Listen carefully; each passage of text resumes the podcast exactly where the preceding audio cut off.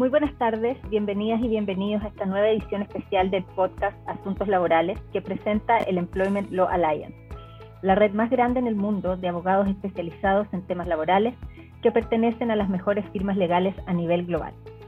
Es un gusto estar hoy con ustedes, soy su anfitriona Francisca Corte.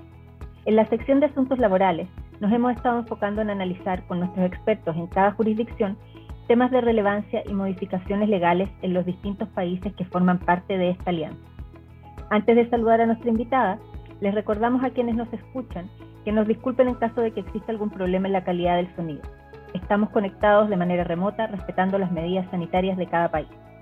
En el programa de hoy tenemos la oportunidad y el gusto de conversar con Silvia Benítez, asociada de la firma Bugá Abogados en Paraguay.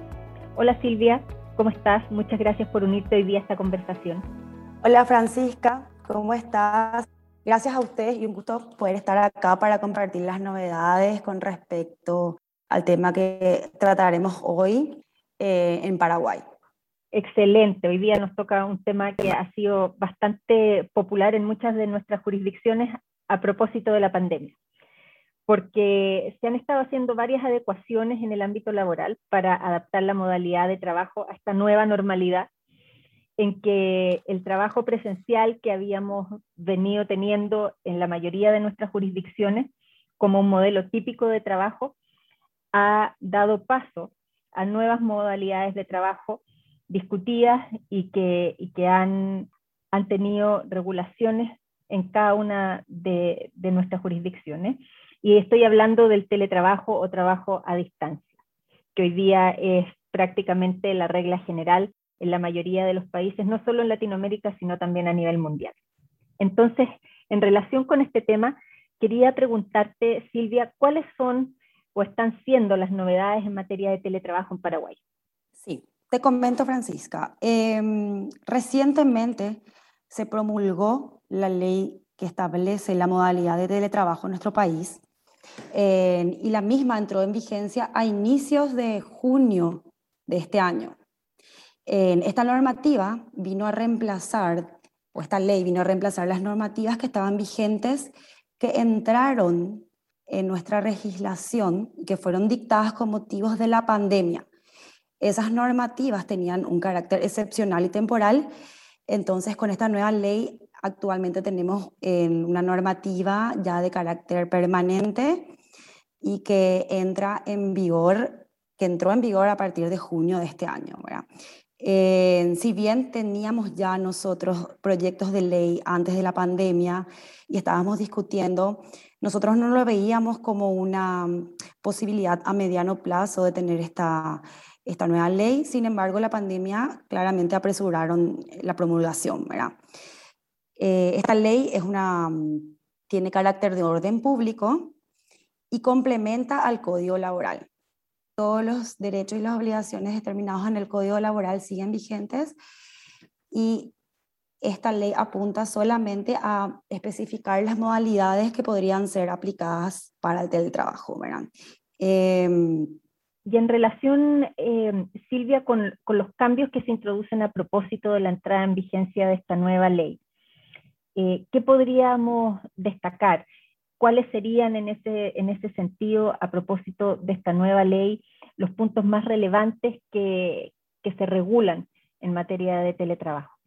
Bueno, esta nueva ley prevé la posibilidad de, reversibilidad como una modalidad, ¿verdad? Esta reversibilidad eh, puede ser pactada al inicio de la relación laboral o también, digamos, en el caso de que la relación, haya, la relación laboral haya iniciado, digamos, en, de, una, de una modalidad distinta a la del teletrabajo, entonces en este caso la reversibilidad, digamos, debería, podría ser modificada de forma unilateral, ya sea por el empleador o por el teletrabajador en este caso, ¿verdad? Con, bastará un preaviso de cualquiera de las partes de 15 días de anticipación para aplicarse esta reversibilidad. También regula el derecho a la desconexión. En este caso, el teletrabajador deberá estar disponible únicamente durante la jornada laboral pactada y deberán respetarse la carga horaria laboral, digamos, diaria y semanal que está prevista en el Código Laboral. determina un periodo de descanso de 12 horas continuas durante la jornada laboral. Em, y en este lapso, el trabajador no está obligado a contestar comunicaciones, llamadas, mensajes, WhatsApp o cualquier requerimiento, respetando así el derecho a la privacidad, que también es uno de los principios, el derecho a la privacidad e intimidad del trabajador consagrado en esta ley.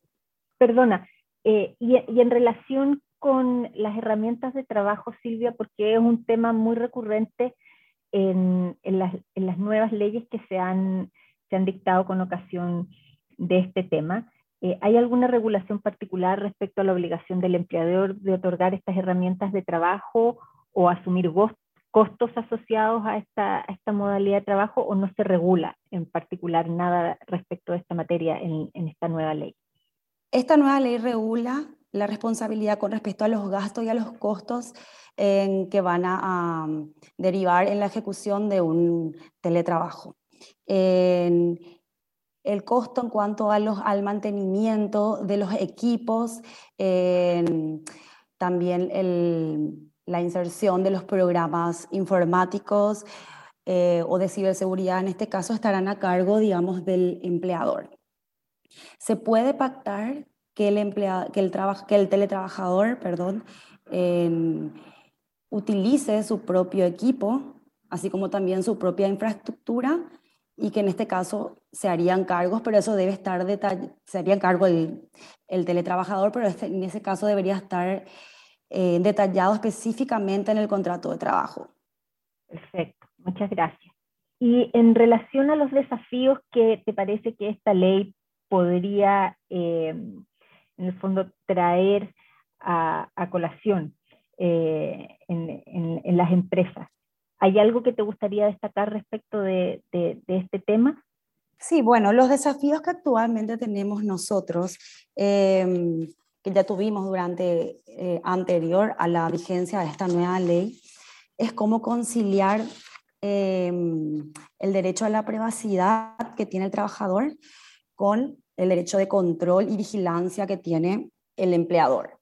Em, también tenemos em, cómo controlar la jornada laboral y las horas extras que eventualmente se darían en el marco de esta relación laboral.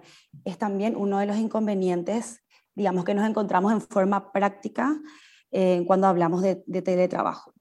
En, en las cuestiones específicas de la ley, podríamos encontrar que no queda del todo claro el, el concepto que tendrían en cuanto a los costos o los gastos derivados de, de, la, del teletrabajo. Eh, no, no, dispone de forma expresa o precisa si, la misma, si los mismos eh, estarían como parte del salario o no. ¿verdad? Y en este caso, en entendemos que deberían estar detallados mejor en la reglamentación, la cual, la, cual está pendiente aún. Eh, la ley dispone que dentro de los 90 días de promulgada esta ley debería estar reglamentada y hasta la fecha no tenemos un reglamento. Entonces, em, estas son cuestiones. En cuanto a la reversibilidad, también habría, digamos, unas disyunturas a nuestro criterio en el sentido de que es posible pactar eh, el teletrabajo de forma permanente, sin embargo, como principio general también establece la reversibilidad de la relación. Em, una cuestión es que tampoco queda del todo claro es el tema del cumplimiento de las normas de salud y de seguridad social. Las normas de seguridad, de salud y seguridad social estarán a cargo del empleador. Eso sin duda eh, dispone la ley. Sin embargo, también la ley permite que el teletrabajo se realice fuera del domicilio del trabajador, es decir, puede realizarse o en el domicilio del trabajador o en otro donde, donde se pacte, ¿verdad? Y lo que vemos, digamos, en la práctica y lo que tenemos, tenemos bastantes consultas con respecto a este tema es cómo aplicaríamos este deber del empleador de asegurar las normas de, de, salubridad, de salubridad, digamos, y, y de salud y seguridad social. Entonces, en la práctica eso está resultando un poco difícil, digamos, garantizar cuando no se, no se encuentra el teletrabajador realizando los servicios en su domicilio. en relación, Silvia, con el tipo de teletrabajo, ¿hay alguna regulación particular em, respecto a si este teletrabajo es eh, por regla general total o existen alternativas para pactar este sistema de trabajo de manera parcial? Por ejemplo, algunos días de la semana trabajar de manera, de manera remota a través de teletrabajo y otros días de manera presencial o tiene que ser una jornada completa eh, presencial o bien vía teletrabajo.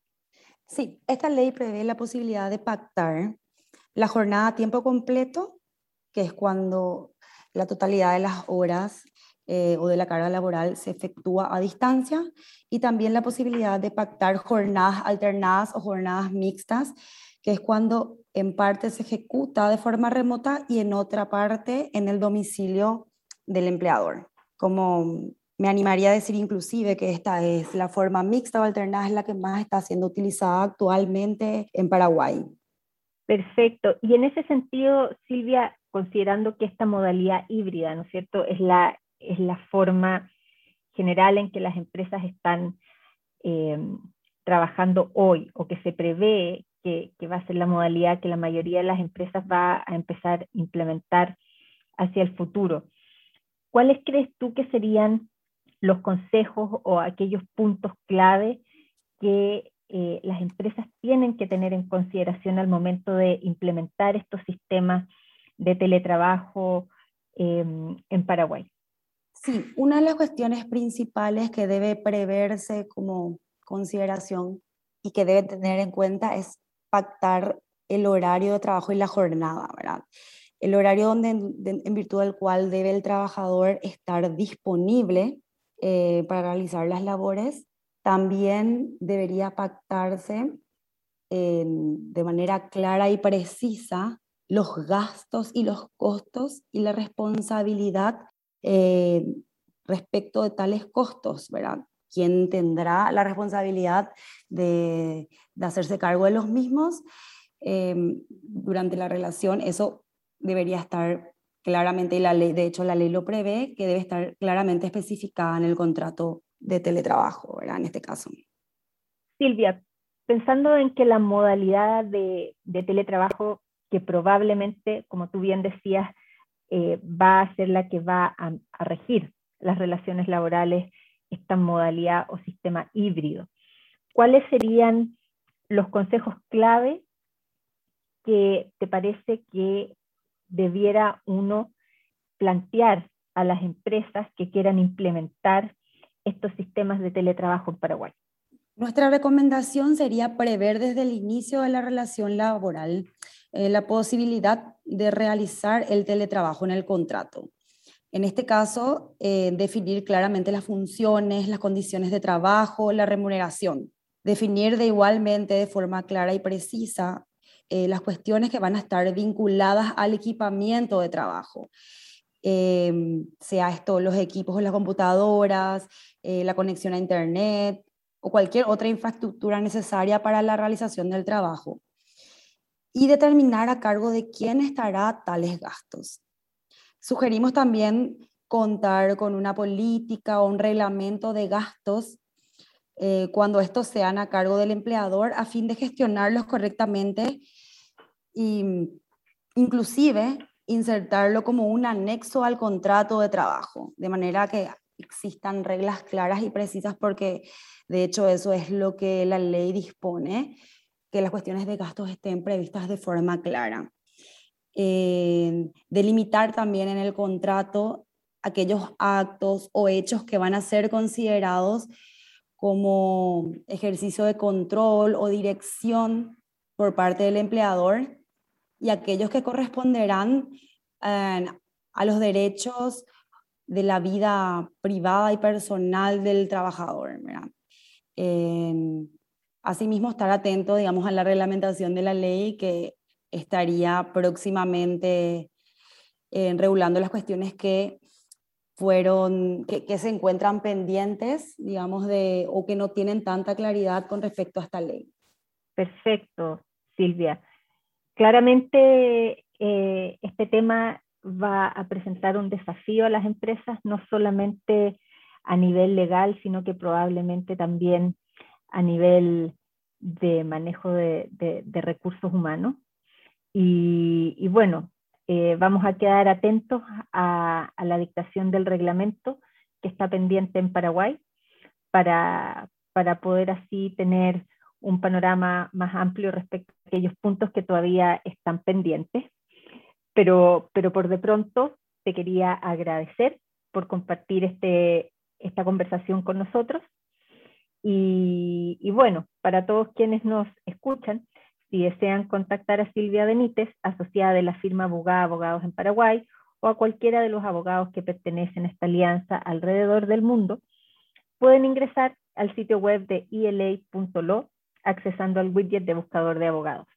También pueden hacer clic en el cuadro desplegable e inscribirse para recibir invitaciones a nuestros próximos webinars, descargar documentos y contenidos de la biblioteca virtual de ELA y accesar, por cierto, a nuestro exclusivo Global Employer Handbook. Así las cosas, muchas gracias a todos por participar en este podcast con nosotros. Han estado escuchando Asuntos Laborales un podcast de Employment Law Alliance, la red más grande en el mundo de abogados especializados en temas laborales, que pertenecen a las mejores firmas legales a nivel mundial. Soy Francisca Corti, muchas gracias por escucharnos.